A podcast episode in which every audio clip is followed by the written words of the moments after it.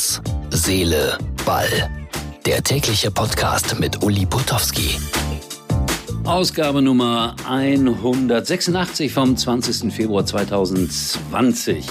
Man muss ja kein Fan von Energy Drinks sein, aber das, was RB Leipzig rein fußballerisch da geleistet hat in England gegen Tottenham, das war schon ja, bemerkenswert. Mourinho geschlagen. Und schön, wie die beiden Trainer sich äh, die Hand gaben am Ende des Spiels. Nagelsmann, Mourinho, sie haben sich kaum angeschaut. Ist schon ein besonderer Typ, der Herr Mourinho, the Special One.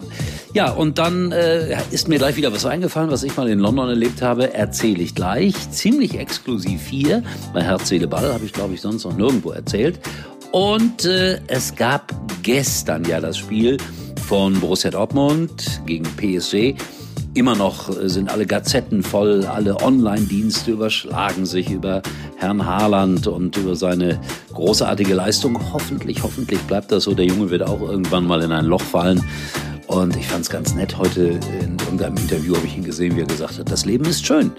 Und das ist wichtig, dass man das erkennt. Und wenn man weiß, dass das Leben schön ist, dann macht man auch Tore. So einfach ist das vielleicht. Oder auch nicht. Herz, Seele, Ball beschäftigt sich auch damit.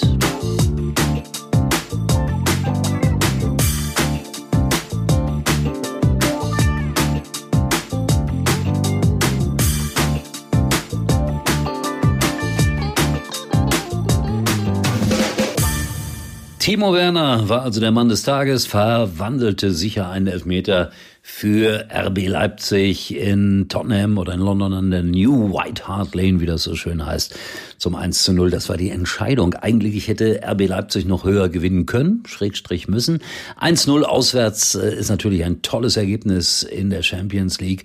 Und ich würde jetzt schon so fünf Euro darauf setzen, dass die weiterkommen. Und wer mich kennt, weiß, dass fünf Euro verdammt viel sind. Also gutes Spiel gemacht.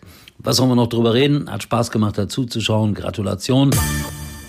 Das andere Spiel, um das auch noch kurz äh, anzusprechen, Atalanta Bergamo gewann im altehrwürdigen San Siro Stadion gegen Valencia mit äh, 4 zu 1.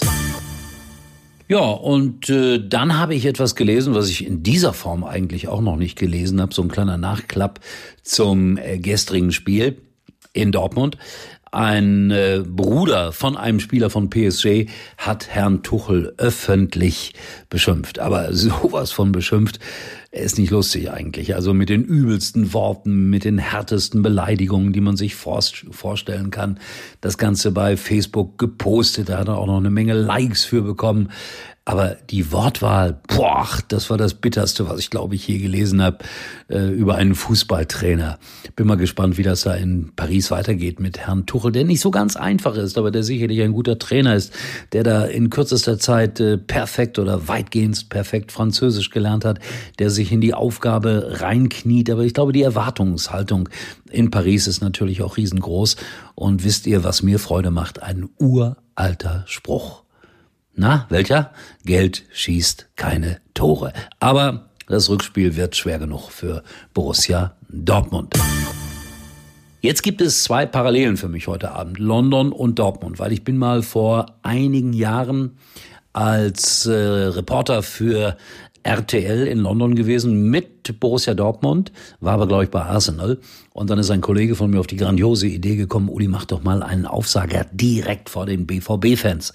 Jetzt muss man leider sagen, dass die BVB-Fans nicht unbedingt meine allerbesten Freunde sind, weil ich natürlich seit vielen Jahren zugebe, dass ich Schalker bin. Möchte aber an dieser Stelle gleich und ausdrücklich sagen, ich bin kein BVB-Hasser und, und solche Dinge kenne ich nicht. Und wenn die gut Fußball spielen, dann haben sie auch äh, von mir jeden Respekt verdient, haben sie gestern bekommen. Aber so stand ich da vor den äh, drei, 4.000 mitgereisten BVB-Fans und ich sollte meine Aufsager machen und natürlich explodierten die, so nach dem Motto, wir wollen keine Schalker Schweine.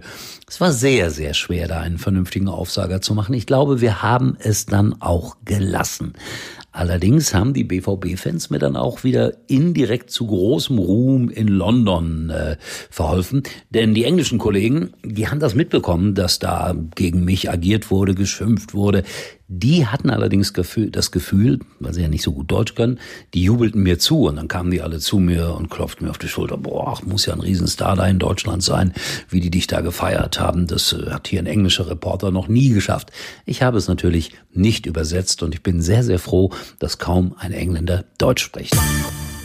So, das waren die kleinen persönlichen Erlebnisse, die Herz, Seele, Ball ja immer wieder abrunden sollen. Wir hören uns wieder. Übrigens, eins muss ich noch sagen. Ich habe gestern immer gedacht, die Bayern würden heute spielen, aber die sind erst nächsten Mittwoch dran. Das ist schon ganz komisch mit dieser Champions League. Da kommt man mit den Dates manchmal durcheinander. Also äh, vorbeischauen auf Herz, Seele, Ball, unsere Facebook-Seite. Und morgen bin ich voll konzentriert wieder da. Obwohl ich, äh, wenn ich an diesen Zwischenfall da in London mit den BVB-Fans denke, immer noch schlecht träume. Ist nicht so angenehm, wenn Tausende einen beschimpfen, obwohl das natürlich völlig unverdient war. In diesem Sinne, tschüss bis morgen.